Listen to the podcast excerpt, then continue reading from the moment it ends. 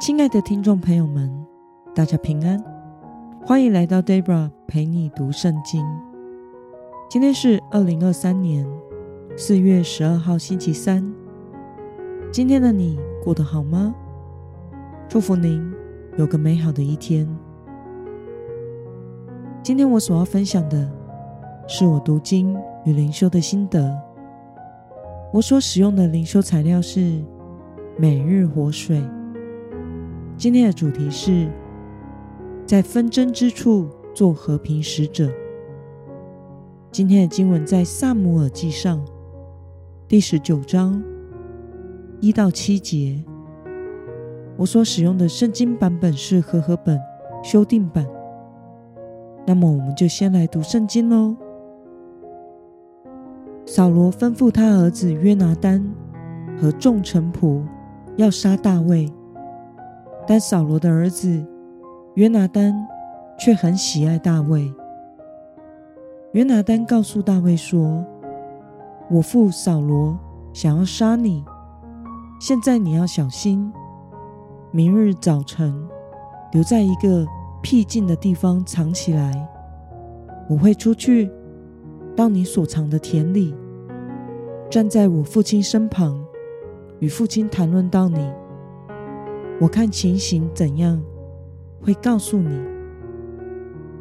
约拿单向他父亲扫罗说大卫的好话，对他说：“王不可得罪王的仆人大卫，因为他未曾得罪你，他所行的对你都很有益处。他拼了命杀那非利士人，并且耶和华为全以色列。”大施拯救，那时你看见也很欢喜。现在为何要犯罪，流无辜人的血，无缘无故杀大卫呢？扫罗听了约拿单的话，就指着永生的耶和华起誓：“我绝不杀他。”约拿单叫大卫来，把这一切事告诉他。约拿单带他去见扫罗，他就像以前一样，侍立在扫罗的面前。让我们来观察今天的经文内容。扫罗向约拿单和臣仆吩咐要杀大卫，约拿单则是告诉大卫要他躲藏起来，并且约拿单向扫罗王。说大卫的好话。他对父亲说：“大卫未曾得罪王，并且拼命的杀敌，与王很有益处。现在不可以犯罪，去杀害无辜的人。”让我们来思考与默想：为什么约拿单愿意冒险在扫罗面前为大卫辩护呢？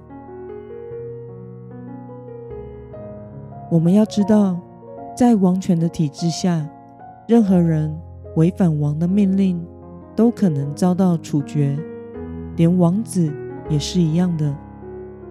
约拿单尽管受到压力，要忠于扫罗，但他仍然对他与大卫结盟的友情保持忠诚，甚至在这阶段担任居间人，冒着违反王意的危险，要使父亲扫罗与大卫恢复和好的关系。他对父亲扫罗述说大卫的好，说明大卫为扫罗立下了许多战功，拼了命去杀掉非利士巨人歌利亚，拯救了以色列人。当时扫罗王也是很欢喜的，于是。约拿单成为了和平的使者，使扫罗收回了成命，并且他将大卫带回来，像从前一样侍立在扫罗的面前。那么，看到约拿单愿意冒着违反王命、生命的危险，为大卫向扫罗辩护，成为和平的使者，对此，你有什么样的感想呢？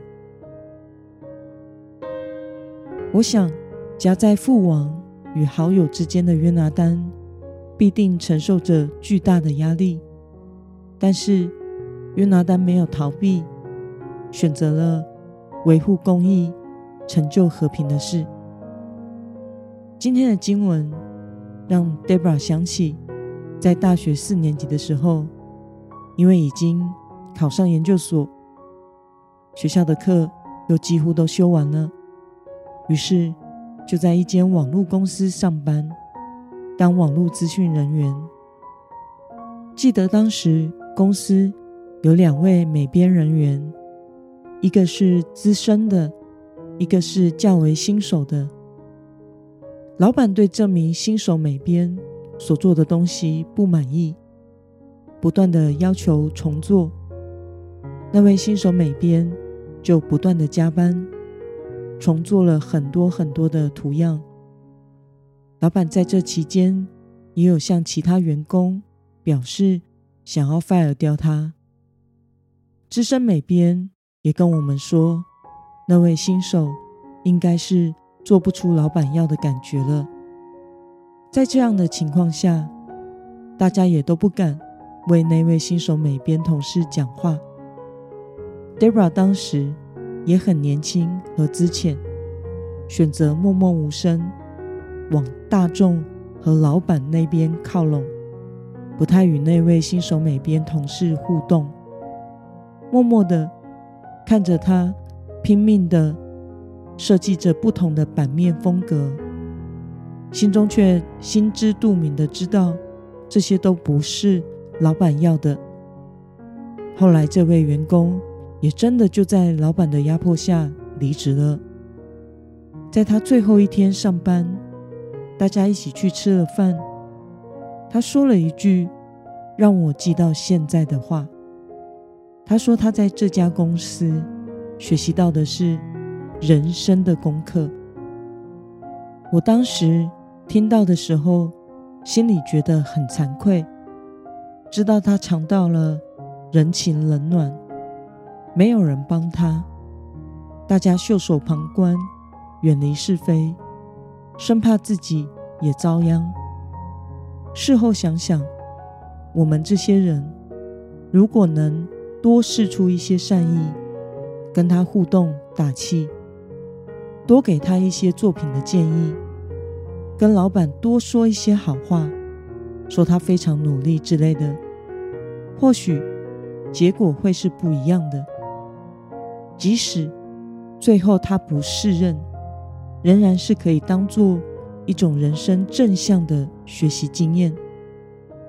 但我们只是冷漠的看着这一切发生，看着老板越来越讨厌他，看着他。越来越孤单和承受不公平的指责，现在想到，觉得蛮后悔的。